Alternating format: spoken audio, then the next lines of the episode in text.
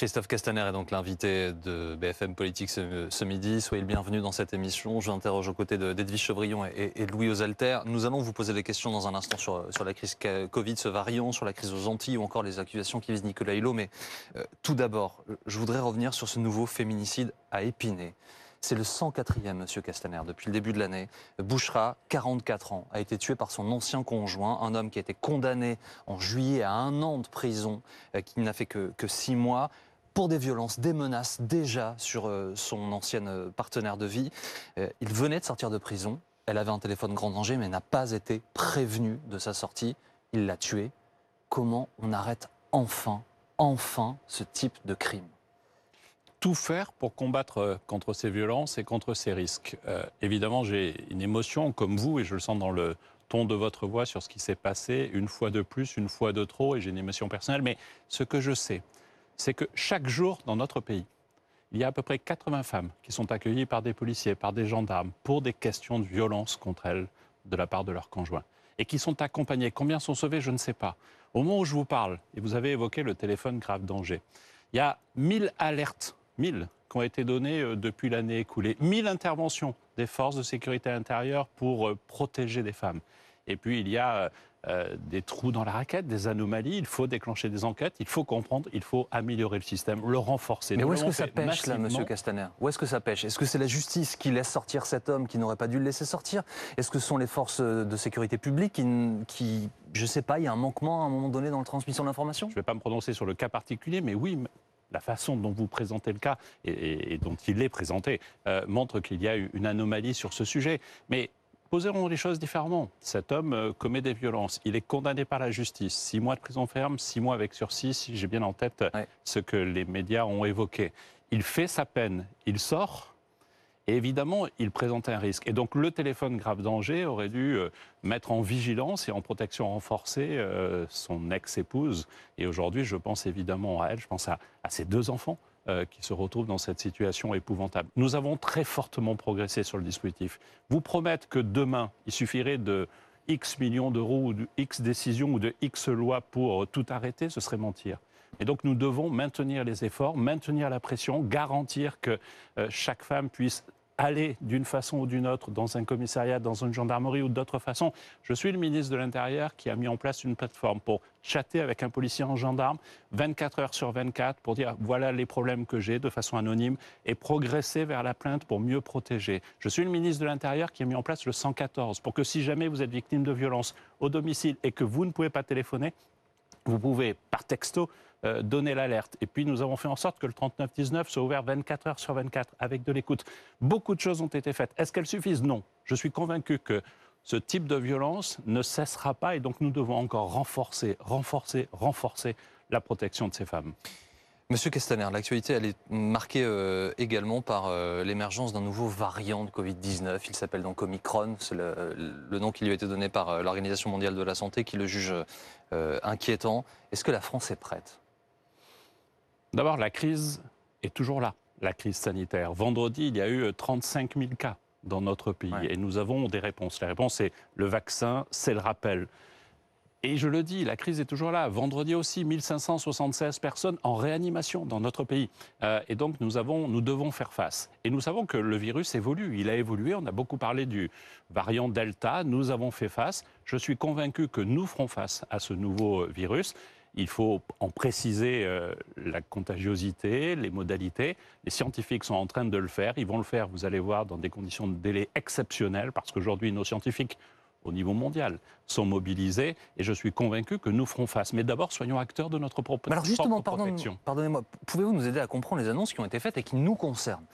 Il faut, en France, s'isoler si l'on n'est qu'à contact d'une personne euh, qui est positive à ce variant euh, Omicron mais combien de temps Et est-ce que les tests qui seront effectués sur les personnes euh, isolées, ils seront euh, séquencés automatiquement Et je précise que l'isolement, il est valable même si on est vacciné. Hein. Alors le, ministre a effectivement précisé cela, tout comme on a suspendu les vols aussi euh, mmh. des pays les plus à risque immédiatement pour arrêter une position. Là, l'idée est qu'effectivement, tous les tests qui sont faits permettent ce séquençage et que nous puissions pousser le séquençage pour savoir. Et dans ce cas-là, celui qui aurait été au contact d'une personne qui porte ce, variant-là aura une information spécifique et une invitation à se confiner, à s'isoler à son domicile.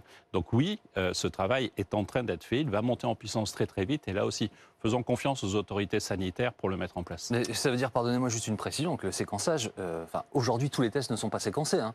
donc euh, ça, ça veut dire qu'il va falloir séquencer tous les tests? Est-ce qu'on a des délais pour le séquençage? Ministre s'est exprimé ce matin, Olivier Mhm. Véran, euh, euh, et, et nous allons mettre tous les moyens pour aller très vite sur ce sujet. Mais ça ne se fait pas d'un claquement de doigts. Euh, nous sommes parmi les pays les plus avancés en matière de vaccination. Nous devrons en rester parmi les plus, les plus réactifs face aux nouveaux variants. C'est ce que nous avons fait. Il faudra affiner cela dans les jours qui viennent.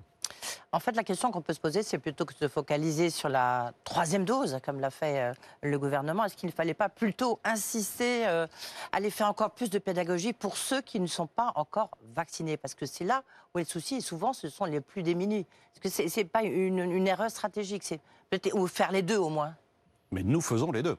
Évidemment, il y a une mobilisation On pour que celles et ceux qui ne sont pas les plus... Oui, parce que l'essentiel de la population française a fait le choix de se protéger par la vaccination. Nous continuons à parler, 52. notamment à ceux qui sont le plus en risque, qui ont des clauses de comorbidité, et donc nous devons faire ce travail et nous le maintenons. Et puis il y a le rappel, parce que toutes les études ont montré que la protection du vaccin commençait à baisser à partir du cinquième, du sixième mois, et donc nous lançons en parallèle une vague campagne de rappel, et qui marche. Depuis les annonces d'Olivier Véran la semaine dernière, 3 millions de rendez-vous ont été pris Il pour le faudrait rappel. presque attendre d'en savoir un petit peu plus, comme vous venez de le dire, sur ce nouveau euh, variant. N'attendons pas, agissons. Le vaccin, dans tous les cas, vous protège. Et donc, même face à ce variant, il est la meilleure réponse dont nous disposons aujourd'hui. Est-ce que la réponse n'est pas un peu Mm. hypocrite Le- pour l'in- On ne peut pas faire un test euh, aujourd'hui. Si on fait un test, il n'est valable plus que 24 heures. Autrement dit, si vous faites un test PCR, vous n'avez que quelques heures de, de validité, le temps d'avoir des résultats. Est-ce qu'il ne serait pas moins hypocrite et plus clair pour le gouvernement de rendre la vaccination obligatoire, tout simplement? Oui, et je serais venu sur ce plateau et vous me diriez, euh, c'est un scandale, vous rendez obligatoire la vaccination alors que les Mais est-ce Français qu'elle ne l'est pas. pas de manière non dite, finalement? Ah, mais nous avons tout fait pour faire en Avec sorte que la contrainte pèse sur celles et ceux qui refusent de se vacciner. Parce qu'il y a, à mon sens, une forme d'irresponsabilité quand on refuse de se vacciner. Il y a aujourd'hui des milliards de vaccins, euh, et donc on a une connaissance qui ont été délivrés, on a une connaissance du vaccin. Beaucoup de choses relèvent du fantasme et certains préfèrent prendre l'information sur les réseaux sociaux pour se convaincre. Et donc nous faisons en sorte de faire porter la contrainte sur les non-vaccinés. Le pass sanitaire sert aussi à cela. Mais ça a marché. La France est parmi les premiers pays au monde en taux de vaccination.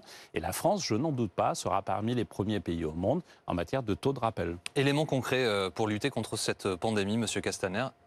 Les marchés de Noël donc, euh, débutent dans l'est de la France. On sait que c'est un, rendez-vous traditionnel. À Strasbourg, par exemple, on attend 2 millions de visiteurs. Sauf qu'il y a beaucoup d'Allemands qui passent la frontière et qui viennent profiter des marchés de, Strasbourg et d'autres villes hein, de l'Est. Pourquoi? Parce que dans certaines euh, régions, dans certaines linders euh, allemands, ils sont interdits ou ils sont soumis à des conditions sanitaires extrêmement dures. Et du coup, ils passent la frontière et viennent chez nous. Est-ce qu'on marche pas sur la tête? Non, parce qu'on a laissé la possibilité au préfet, département par département, de mettre en place des contraintes supplémentaires qui sont euh, prévues et qui sont adaptées, avec par exemple le port du masque. Et donc je ne doute pas que la préfète de cette région prendra toutes les dispositions pour que, d'un côté, nous préservions le marché de Noël de Strasbourg, avec cette dimension euh, puissante de l'événement, mais aussi du souvenir, et notamment de l'attentat terroriste qui avait endeuillé le marché euh, de Noël. Je suis le ministre qui, avec le maire de l'époque, avait pris la décision de réouvrir le marché. Mmh. Je sais l'importance aussi de ces moments-là, de commun, de rassemblement. Et il nous faut en même temps prendre toutes les mesures de protection. Et je sais aussi l'engagement de la préfète sur ce sujet. Oui, mais la, question, on, sent bien d'abord, il y a, il y a ce sentiment que les Français, effectivement, sont très lassés par ces confinements. Ils n'en veulent plus. Euh, il y a le danger sur l'activité économique qui, euh, qui pèse très, très lourd. Mais est-ce que des pays européens ont déjà pris des mesures, ne serait-ce que nos amis anglais, dont on dira un mot tout à l'heure? Il y a Israël qui a fermé ses frontières. Est-ce qu'il ne faudrait pas quand même des mesures un peu plus strictes en France. Est-ce que vous, vous les appelez euh, de vos voeux, euh, Christophe Castaner?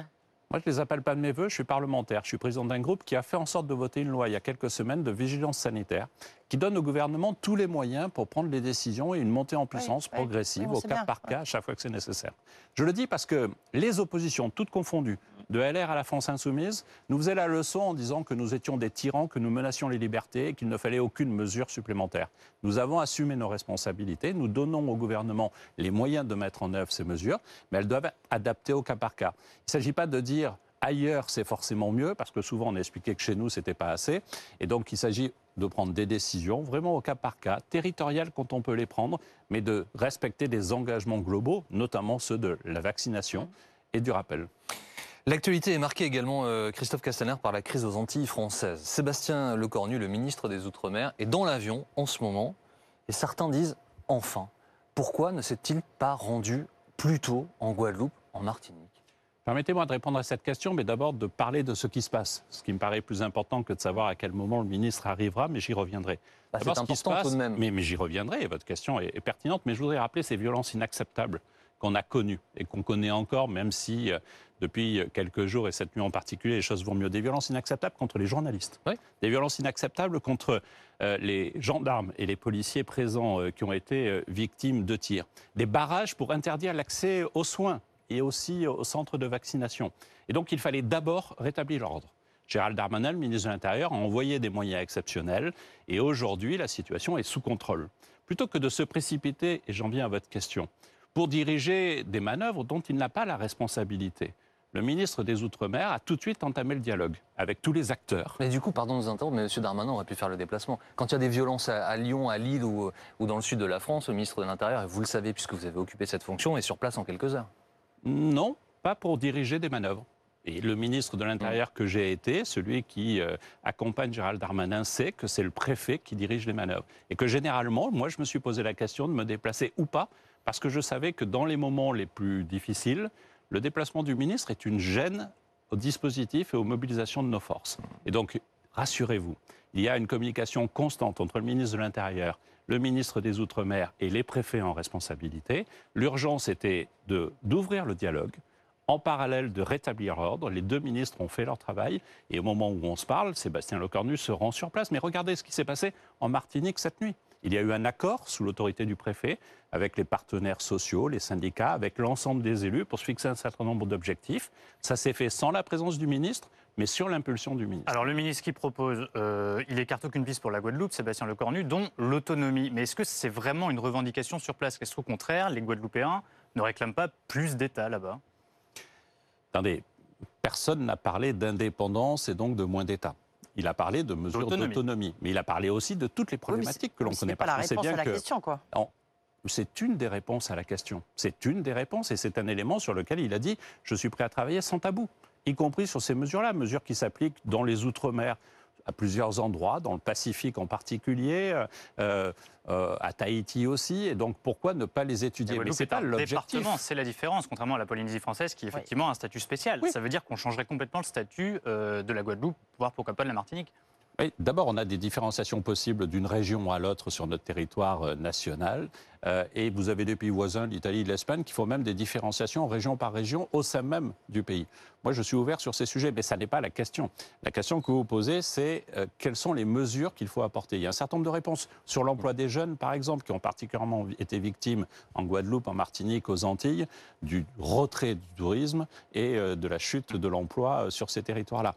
Sébastien Lecornu a annoncé immédiatement 1000 emplois publics aidés, aidés par le public pour trouver des solutions. Et donc il y a toute une gamme de réponses. Il y a quelques semaines, nous votions une loi pour mettre un terme à de sérieux dysfonctionnements en matière de distribution de l'eau. Et on sait la problématique de l'eau en Guadeloupe Ah en particulier. Nous avons voté une loi pour permettre justement que un certain nombre de dysfonctionnements locaux cessent et qu'on trouve des solutions. Il faut agir avec méthode, accepter d'ouvrir une discussion, y compris sur une autonomie plus forte au plus près du territoire pour prendre des décisions, c'est la bonne chose, tout en rappelant que l'État est présent. Il l'est en matière de sécurité, il l'est en matière sanitaire, et les règles, y compris sur la vaccination, doivent être les mêmes aux Antilles que sur le territoire national. Oui, mais à propos de vaccination, justement, il y avait une décision qui avait été prise par le gouvernement de dire il faut que les soignants se fassent soigner. Et puis là, finalement, le gouvernement a reculé et a dit bah, bon, finalement, c'est décalé au 31 décembre. La question qu'on peut se poser quand même, c'est euh, est-ce qu'on vous, vous essayer de calmer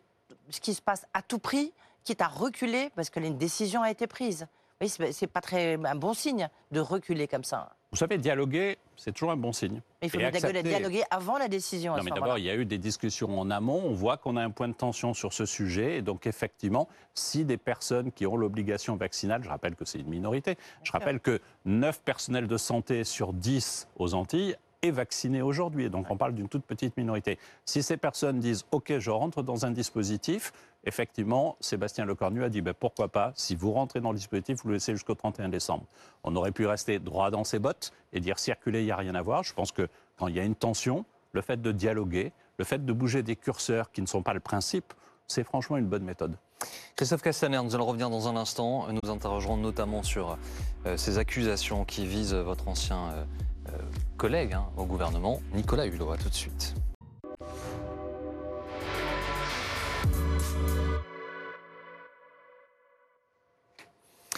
La suite de BFM Politique en compagnie du président du groupe La République En Marche à l'Assemblée nationale, Christophe Castaner.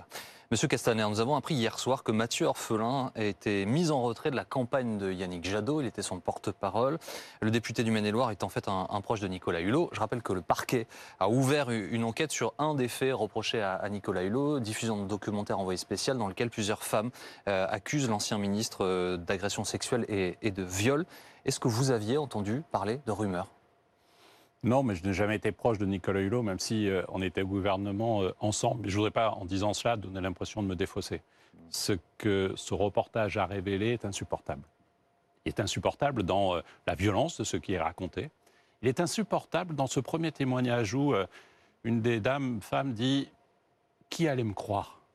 Et au fond, ce qui est insupportable, c'est non seulement ce que l'on reproche à un homme, et la justice a ouvert une enquête et elle dira le vrai, le droit, le dire, euh, et ça c'est important. Mais c'est de se dire comment se fait-il qu'à l'époque, mais aujourd'hui aussi encore, il y a des femmes qui, victimes de ce type de comportement, puissent se dire qui allait me croire et donc ne pas porter plainte, ne pas en parler, ne pas dire. C'est ça notre responsabilité. Et ce débat, il est utile. justement, vous parlez de votre responsabilité, je vous repose la question clairement. Est-ce qu'en tant que porte-parole, puis ministre de l'Intérieur d'un gouvernement, euh, vous n'avez pas été mis au courant à aucun moment de faits ou de soupçons qui pesaient sur Nicolas Hulot. Non, parce qu'aucune enquête n'avait été menée quand j'étais ministre de l'Intérieur et donc du coup rien n'est jamais remonté de toute façon, la presse l'aurait su, vous savez comme moi. Et puis, quand il est arrivé au gouvernement, je ne le connaissais pas, mais Nicolas Hulot est venu dans ma circonscription. Et donc, vous voyez, je ne cherche pas à me défausser comme ministre. J'étais euh, candidat pour les élections législatives. Euh, et donc, non, je ne savais pas cela. Et de toute façon, moi, je ne veux pas parler de la situation de Nicolas Hulot. Mais je veux, à partir de cet exemple, de ces témoignages, de ces paroles, qui, même libérées, n'emportent rien de la souffrance de ces femmes. Et je pense vraiment à elle et à travers elle à toutes celles qui sont victimes. C'est important de savoir les alertes qu'il y a eu. Une association féministe affirme que des lettres, au moins deux lettres, ont été envoyées à Brigitte Macron dès 2018. Est-ce que vous, vous saviez qu'il y avait eu ces courriers envoyés à l'Élysée, du coup? Non, et l'Élysée a fait savoir qu'il n'y a aucune trace de ces lettres sur ces sujets-là. Donc pas d'alerte au gouvernement à l'époque euh, où euh, Nicolas Hulot était ministre Non. À votre connaissance Mais, mais en vous répondant non, j'ai peur de donner l'impression de me défausser et, j'assume ma responsabilité politique de quelqu'un qui doit faire en sorte que cela cesse, cela s'arrête, cette domination masculine, le fait que euh, certains hommes, y compris dans le milieu politique, euh, on l'a vu dans le milieu journalistique, dans des milieux dominants où il y a des mal dominants euh, qui, comme on dit dans mon sud, se la pètent ou se prennent trop au sérieux, usent de leur pouvoir, abusent de leur pouvoir, c'est insupportable. Et la politique, a besoin d'exemplarité. Et donc, on doit à la fois avoir des sanctions exemplaires, mais surtout des comportements exemplaires. À l'Assemblée nationale, on a mis en place un dispositif qui, à mon avis, est bien parce que d'abord, il dit à chaque fois qu'il y a un soupçon, un doute, une question d'une femme collaboratrice, elle peut remonter, il y a une cellule d'écoute en permanence. Et puis, si jamais vous décidez de porter plainte, c'est l'Assemblée qui prend en charge les frais d'avocat parce qu'on sait bien que ça peut être une gêne aussi. Mais, mais ce que je veux dire à travers ce cas, c'est qu'il faut en parler et il faut sanctionner. Il n'y a pas d'alerte, par exemple, parce que quand le magazine Hebdo euh, produit une, enquête qu'il met en cause, euh, personne au gouvernement ne se dit tiens, c'est au moins ce sont des, allégations que nous devons vérifier. Nous devons interroger Nicolas Hulot, membre du gouvernement, sur cette enquête qui est rendue publique mais vous vous souvenez que Nicolas Hulot est venu immédiatement sur votre chaîne euh, d'information dire sa vérité. Euh, et donc si moi j'avais, euh, j'étais ministre en charge de relations avec le Parlement à ce mm. moment-là, si moi j'avais interrogé Nicolas Hulot, je sais qu'il m'aurait dit sa vérité. il se peut, et franchement, à écouter les témoignages, mon sentiment est que sa vérité, telle qu'elle était exprimée à ce moment-là, n'est pas la vérité. mais on, parle quand même de membres éminents du gouvernement, gouvernement de la France. Est-ce qu'il ne faudrait pas, je ne sais pas, vous avez été membre du gouvernement, il y a d'autres membres du gouvernement aussi qui ont été mis en cause, mais un peu comme lorsqu'on le fait sur le plan financier maintenant, est-ce qu'il ne faudrait pas qui est, je ne sais pas moi, un principe de moralité. euh, Heureusement de- qu'il y a un principe de moralité. oui, mais je ne sais pas, faire des enquêtes euh, pour éviter ce genre de situation qui Mais- existe encore aujourd'hui. Oui, mais les enquêtes, ça relève de la justice. Si parce que vous êtes Non, membre du gouvernement. Ah bah, moi, je ne crois pas à la vertu des enquêtes parallèles. Une enquête qui de moralité, par on une le fait de- dans certains cas. Une Non, enquête mais de moralité. de- de- des enquêtes parallèles qui seraient faites, menées par une sorte de police secrète, peut-être passée sous l'autorité du ministre de l'Intérieur. non, pas une Il y police a des ministres de l'Intérieur qui ont pu en rêver. Moi, je n'en rêve pas. Non, il faut que systématiquement la parole se libère. Mais qu'elle se libère pas trop tard. Mais je sais cette souffrance et je sais aussi la mécanique d'enfermement dans lesquelles ces femmes sont victimes, qui fait que la parole se libère trop tard. Et même sur ces paroles qui sont libérées dans ce témoignage, dans ces témoignages que nous avons, combien ne se sont pas encore libérés c'est Il faut une- faire en sorte C'est ça qui est un drame, le moindre C'est une enquête journalistique qui permet la libération de, ces- de la parole de ces femmes. Pas seulement, parce qu'aujourd'hui, euh, le phénomène MeToo, par exemple, a permis de libérer la parole et que ça se fasse de façon plus mécanique. Il faut qu'il y ait des poursuites. Mais je reprends mon propos euh, au début. Quand j'entends cette femme qui dit Qui allait me croire? C'est ça qui est dingue.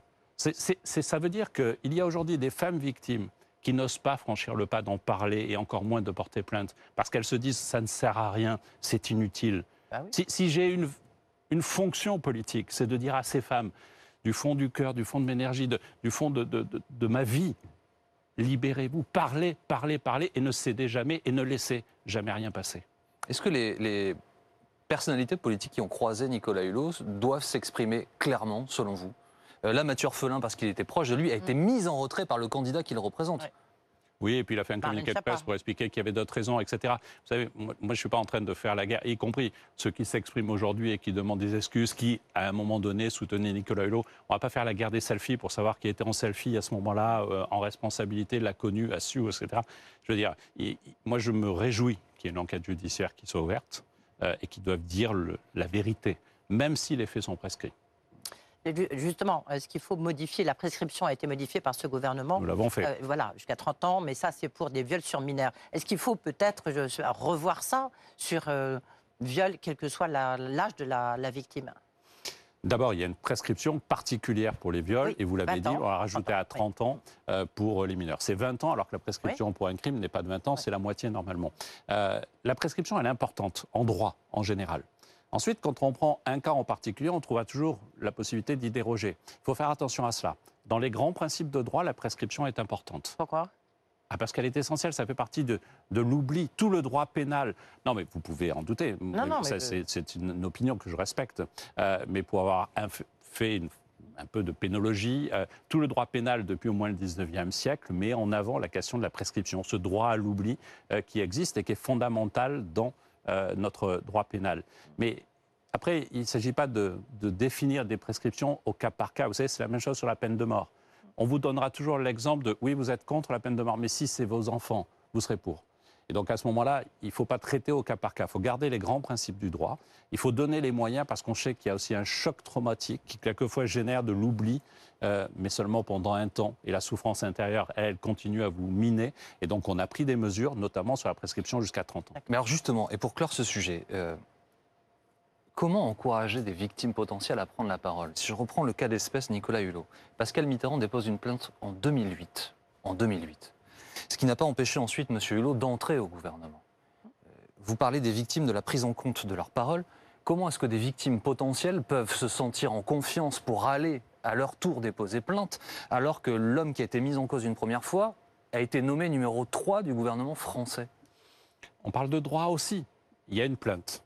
Et, je voudrais vraiment sortir et prendre de la distance par rapport aux situations individuelles, euh, y compris celle de Nicolas Hulot. Mais il y a une plainte, il y a une décision de justice.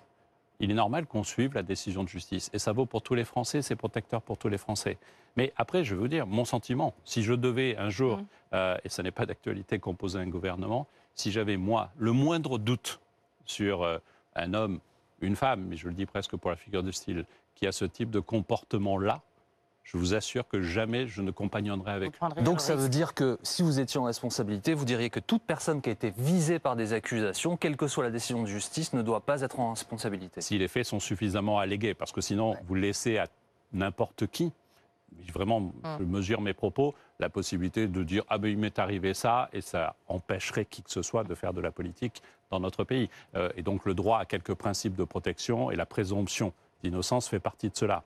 Mais si vous avez un doute, y compris humain, vous savez, le Donc, choix de C'est-à-dire la qu'en gros. Christophe Castaner, le gouvernement auquel vous avez appartenu, vous dites qu'il a été trop euh, lâche par rapport euh, au sens euh, large. hein. Non, parce que la vérité d'aujourd'hui, telle qu'elle apparaît et telle qu'elle remonte, n'était pas celle d'il y a quelques années. Vous savez, c'est toujours facile de raconter l'histoire une fois qu'on a lu le livre. On vit ça en ce moment de façon systématique sur tous les sujets. Celles et ceux qui vous expliquent comment on aurait dû euh, gérer la crise sanitaire et la Covid le font toujours après. Le jeudi matin, donner les résultats du loto, c'est facile. Le tirage a eu lieu la veille. Donc avec la vérité de l'époque à ce moment-là, quel que soit d'ailleurs, y compris ceux qui compagnonnaient avec euh, lui, euh, et, et je pense euh, aux membres des Verts et d'Europe Écologie, j'ai vu certains tweets de responsables politiques qui aujourd'hui poussent des cris dire nous lui souhaitons bonne chance au gouvernement. Ils n'ont pas fait remonter ces alertes s'ils les avaient. Aujourd'hui, ils disent ah oui, mais maintenant tout le monde savait. Ça, c'est trop facile. Et donc oui, la En responsabilité. 2008, il y a une plainte pour viol, donc oui, tout le monde savait qu'il y avait, euh, qu'il y avait Et une une plainte. décision de justice. Christophe Castaner, demain, votre euh, groupe à l'Assemblée nationale euh, pousse une proposition de loi sur l'IVG, euh, un texte qui prévoit de- d'étendre de 12 à 14 semaines le délai légal pour pratiquer un avortement, qui renforce aussi l'obligation de réorientation euh, du médecin en cas de refus de pratiquer euh, un avortement, euh, un texte qui, veut encore améliorer la confidentialité pour les patientes. Emmanuel Macron était contre à titre personnel. Pourquoi est-ce que le groupe La République En Marche passe outre la volonté présidentielle sur ce sujet? Il peut nous arriver d'avoir des désaccords sur un certain nombre de discussions. Dans les échanges que j'ai avec le président, ça m'arrive assez souvent. Il est président et il décide. Et en même temps, il respecte, il l'a dit, la légitimité du Parlement de choisir son calendrier, d'avancer sur un certain nombre de sujets. Concernant ces mesures qui sont prévues dans cette proposition de loi sur l'IVG, mon objectif est de faire en sorte que on assume les droits réels à chaque femme qui a besoin de procéder à une interruption volontaire de grossesse. Or, la réalité, et le Conseil national d'éthique le dit bien, il y a des inégalités territoriales, il y a des inégalités sociales. Il y a entre 2 et 4 000 femmes qui, chaque année, vont en Espagne procéder à un avortement. Toutes n'ont pas les moyens de le faire, toutes n'ont pas la conscience de coup, le faire. et du coup, est-ce que allonger le délai, c'est une réponse à la question Les gynécologues expliquent déjà que beaucoup de femmes ont des difficultés à y accéder avant 12 semaines. Là, vous allongez le délai, donc quelque part, vous aurez encore plus de femmes qui le demanderont, alors même que, comme vous dites, euh, il n'y a pas une garantie d'avoir un, un avortement quand on le demande. Alors, je vais corriger votre propos parce que ce n'est pas parce que vous augmentez le délai qu'il y a beaucoup plus de femmes qui le demandent. Il n'y a pas une prise de conscience d'un coup en se disant tiens, je suis à la 13e semaine, je vais décider. La réalité, et on voit, on a des chiffres à peu près constants du nombre d'IVG dans notre pays au fil des années. Et, et on ne choisit pas de se faire avorter. On subit une situation qui vous amène à vous faire avorter. Et donc le dispositif permet justement, parce que quelquefois, parce qu'un gynéco va refuser, parce que vous ne trouvez pas, le CCN, le Conseil national d'éthique, dit euh, il y a un décalage entre 3 et 11 jours. Bah, 3 et 11 jours, c'est dans nos deux semaines. Et ça va permettre, pour un acte qui sera différent de celui que vous faites à 6 semaines ou à 7 semaines euh, sur euh, l'IVG, euh, ça va permettre de renforcer, de passer d'un droit formel qui existe aujourd'hui, que des femmes, heureusement, et c'est une conquête, il nous faut être vigilants sur cela, parce qu'il y aura toujours des, des gens qui la remettront en cause, que ce droit formel soit un droit réel renforcé. C'est ça l'objectif de cette PPL. On va continuer à parler de politique avec euh, notamment Éric Zemmour, vous savez, qui était en, en visite dans une ville que vous connaissez bien, qui était à Marseille et qui, en réponse, après une visite euh, en demi-teinte, c'est le moins qu'on puisse dire, en réponse à quelqu'un qui lui faisait un doigt d'honneur, a fait un doigt d'honneur et qui, du coup, évidemment, fait la une de, tous les journaux. Est-ce que bah, vous comprenez peut-être la réaction d'Éric Zemmour ou est-ce que c'est vraiment je vais dire, la gaffe de trop pour Éric Zemmour? Vous savez, je crois que pour être président, il faut du sang-froid, il faut de la maîtrise, et si possible, il faut un peu d'élégance parce que le président représente les Français. Manifestement, ce sont trois qualités qui n'appartiennent pas à Éric Zemmour. Mais je vais vous faire une réponse plus de fond. Je vois l'émotion médiatique euh, sur ce geste qui est euh, effectivement condamnable. Mais moi, je vais vous le dire, j'ai le sentiment que depuis plusieurs semaines, sur les plateaux télé, dans ses expressions, Éric Zemmour nous insulte quotidiennement. Vous savez, aujourd'hui, être jeune, être femme, être musulman et écouter Éric Zemmour, c'est se sentir insulté tous les jours. C'est pas parce que son sexisme et son racisme sont assumés qu'il est banal et qu'il n'est pas une insulte. Je vous le dis, ce geste n'est que le révélateur, et on en parle, mais parlons aussi de toutes ces provocations constantes qui sont des insultes aux victimes et aux femmes, vu qu'on en a beaucoup parlé en particulier. Marine Le Pen lui demande de ne pas se présenter aujourd'hui. Moi, je n'ai pas à décider qui sera candidat à l'élection présidentielle. Marine Le Pen euh, le voit en concurrent et considère que ça l'arrangerait qu'il ne se présenterait pas. C'est son problème. Mais Euh. il y a- il y a d'autres candidats, M. Castaner, comme Fabien Roussel, par exemple, candidat communiste. Lui souhaiterait pousser un texte, par exemple, disant que toutes les personnes qui ont été condamnées ne doivent pas pouvoir se présenter. Est-ce que Euh, c'est un- une idée que vous trouvez cohérente? Alors, condamné pour euh, racisme ou xénophobie, Ouais. dans la précision euh, de M. Roussel. Moi, mon sentiment est que la politique se fait devant les électeurs, dans le débat politique. On ne demande pas à la justice de décider qui peut se présenter ou pas. Mais si par contre il y a des condamnations, y compris des condamnations, et nous avons voté un texte dès le début du quinquennat sur la moralisation de la vie politique, Mhm. qui prévoit et qui donne la possibilité aux juges, euh, qui prévoit la- l'inéligibilité automatique en cas euh, de sanction pour un responsable politique. Donc moi, j'y suis partisan euh, d'appliquer cette loi. Mais par contre, je ne demande pas aux magistrats de choisir qui doit être ou pas candidat à la présidence de la République. Je demande à ce candidat, un, de se déclarer, deux, de se confronter plutôt que d'insulter, et trois, euh, d'assumer le suffrage universel. Et j'ai toute confiance dans les Français pour remettre M. Zemmour à sa juste place, c'est-à-dire assez bas. Euh, la politique toujours. Alors demain, vous lancez un, un rassemblement de divers courants soutien à Emmanuel Macron dans l'optique, on le comprend, d'une candidature euh, pour sa réélection. Ensemble citoyen, c'est le nom que vous avez choisi?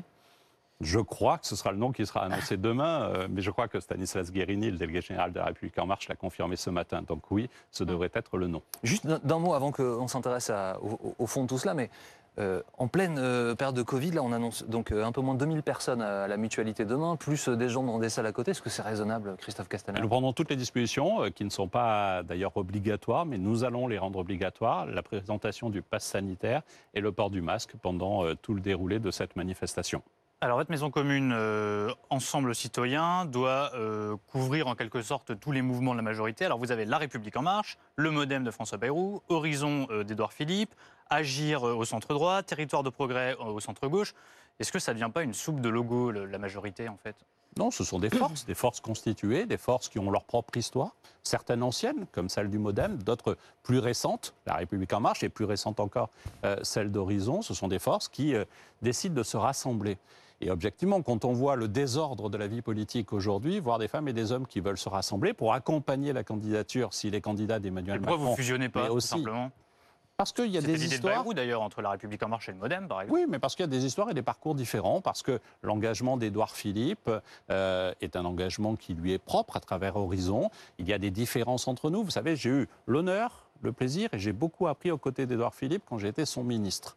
Euh, mais je sais aussi qu'il nous arrivait d'avoir des approches différentes. Ces approches, notre ambition, c'est pas de les confronter, de les opposer, c'est de les rendre complémentaires. Complémentaires au service des Français, c'est cela que nous construisons quand d'autres passent leur temps à se diviser dans des guerres d'ego. Soupe, pour reprendre l'expression euh, de Louis-Christophe Castaner, est-ce qu'il n'y a pas un côté aussi un peu soupe de mâle blanc Parce qu'il y a- finalement, il n'y a que des mâles blancs? D'abord, il n'y aura pas que des mâles blancs qui vont s'exprimer euh, demain. Philippe, Euh, euh, mais, mais Bah, vous avez- on mais- peut faire la liste, hein, mais- si vous voulez. Non, non, non, mais, mais attendez de voir qui s'exprime Mm. demain avant de me faire la liste. Moi, je ne la connais pas. Ouais. Euh, ensuite, oui, dans les responsabilités politiques des deux premiers ministres, par exemple, Édouard Philippe puis Jean Castex, du président de groupe que je suis. Ouais. Euh, et je suis un mâle blanc, comme vous dites. Par contre, ce que je sais, c'est que j'ai la- été élu par un groupe paritaire et où des femmes qui avaient le choix avec d'autres candidates ont choisi un homme. Ce sont des femmes aussi qui ont choisi un homme pour euh, les représenter. Euh, je pense que, ou alors on, on- on décide que euh, la prochaine fois, le président de groupe, le Premier ministre, et on fait une loi pour dire que ce sera obligatoirement une femme. Non, moi ce qui compte, c'est la- le Un corps électoral. loi, hein, que vous faites le fait qu'aujourd'hui, je suis à la tête d'un groupe qui est un groupe paritaire à l'Assemblée nationale. Et ça, je vous le dis, c'est assez révolutionnaire. Est-ce que vous avez suivi les débats des Républicains pour le Congrès, Christophe Castaner? J'ai suivi les deux premiers, j'ai loupé le troisième, ne m'en voulez pas. Et alors? J'ai vu quoi? J'ai vu d'abord une course à l'extrême, une extrême droitisation euh, euh, de la famille LR, où on voit bien qu'il y a de toute façon au sein des LR deux droites irréconciliables. Une qui, euh, comme Éric Ciotti, pense que entre Macron et Zemmour, euh, il n'hésite pas une seconde, il choisit Zemmour. Euh, et une droite qui aujourd'hui ne se retrouve pas dans euh, cette brochette de candidats euh, qui fait la course à l'extrême droite. Est-ce que euh, la configuration la plus favorable à Emmanuel Macron, c'est un LR au second tour, au lieu d'une Marine Le Pen, voire d'un Éric Zemmour Vous savez, je ne crois pas qu'il faille se poser la question comme cela. Euh, vous ne faites pas campagne quand vous êtes président sortant en fonction euh, de la qualité ou des défauts, euh, euh, peu importe, de vos adversaires. Vous faites campagne parce que vous êtes président sortant pour la France avec euh, votre expérience et ce que vous apportez Oui, mais à la aucun France. sondage ne donne Macron euh, d'effet face à Marine Le Pen. Euh, Ni donc face à l'inverse, on pourrait se ni- demander si ni un face LR à- face à lui, bah, ça, ça présente le plus de danger euh, Aucun plutôt qu'un nouveau duel Macron-Le Pen. Aucun sondage récent ne donne non plus un candidat LR gagnant euh, euh, face à Emmanuel Macron, mais je vais vous dire plus simplement, je ne crois à aucun sondage, et encore moins à un sondage sur le second tour de la présidentielle. Est-ce qu'il n'y a pas quand même un problème à chaque, chaque élection présidentielle euh, C'est le débat est sur, sur la table sur la question des parrainages, parce qu'on voit que ce soit Marine Le Pen, Éric Zemmour, mais d'autres aussi, c'était extrêmement difficile, Jean-Luc Mélenchon, de trouver des parrainages euh, euh, de maires. Est-ce que c'est vraiment démocratique? C'est- C'est l'objet, en tous les cas, de, de- de cette, euh, de ce droit, mais est-ce que c'est aujourd'hui pas les limites de cette démocratie? Alors oui, c'est réellement démocratique, mais il y a de vraies limites. Et je comprends parfaitement le sens de votre question. Et si euh, un des candidats d'extrême droite, vous en avez cité quelques-uns, euh, était dans une situation d'empêchement parce qu'il n'a pas ses parrainages, je sais qu'il y aura un débat politique dans la société. Mhm. C'est la loi euh, que, évidemment, nous devons euh, respecter. Elle garantit quoi? Elle garantit qu'il n'y ait pas n'importe qui qui se présente à l'élection présidentielle parce qu'il a envie soit de se faire de la com, soit de se faire de l'argent. Parce que derrière, il y a aussi un enjeu financier de financement des partis politiques. Donc il faut un système de filtre, mais je rejoins tout à fait votre question. Si, euh, par exemple, Marine Le Pen n'avait pas ses parrainages, Ça ce serait un sujet politique d'importance. Et vous faites quoi dans ce cas? Elle est à 20% dans les sondages. Si elle a passé parrainage, qu'elle ne peut pas se présenter, ou si un Zemmour qui a entre 12 et 15% Ou ne peut pas se Mélenchon. présenter, ou Mélenchon, qu'est-ce que, qu'est-ce vous, vous faites concrètement? Est-ce Moi, que vous faites quelque chose ou est-ce qu'il faut laisser faire cette, cette Non, mais d'abord, je libérais la décision des maires dans mon discours politique comme je le fais maintenant. Moi, j'ai jamais reproché à un maire, et j'en ai dans ma circonscription, qui n'ont pas hésité à donner leur parrainage à Marine Le Pen. C'est leur décision, c'est leur Il y problème. en a beaucoup qui veulent parrainer juge. personne. d'ailleurs. Je ne les juge pas. Par contre, ne me demandez pas de demander à des maires proches qui ne partagent rien Hmm. dans le discours de Marine Le Pen de donner leur parrainage à Marine Le Pen. La question connexe, euh, euh, pour terminer sur ce sujet, c'est la Banque de la démocratie. En fait, elle doit exister depuis un moment, elle n'existe toujours pas. Pour expliquer les choses à nos téléspectateurs, les candidats à l'élection présidentielle ne peuvent plus, depuis 2017, se financer hors Union européenne.